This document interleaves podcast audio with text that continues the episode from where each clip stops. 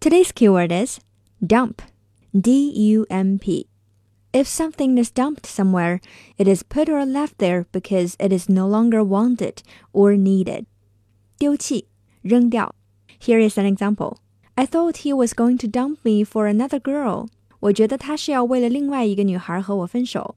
今天要说的这个女孩就这样被分手啦。Her name is Swink. After nearly four years together, Swink and her ex fiance decided to get married. She planned every little detail of the big day for months.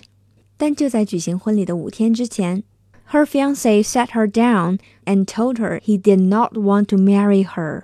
听到这个消息，Swink 的心情可想而知。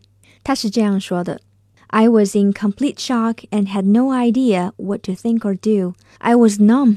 As the day that was supposed to be my wedding day approached, none of us knew what to do, think, or feel. 但 Swink 是一个坚强的姑娘。She decided that she wasn't going to let her ex-fiance's mistake get the best of her. 于是她和她的小伙伴决定摧毁婚纱来发泄一下。他们把五颜六色的油漆泼到了裙子上，这招还挺管用的。Swink 说：“The moment the paint hit my dress, I was free.” All the disappointment, all the hurt, I just felt it leave me. 现在这条裙子还被拿去展示了。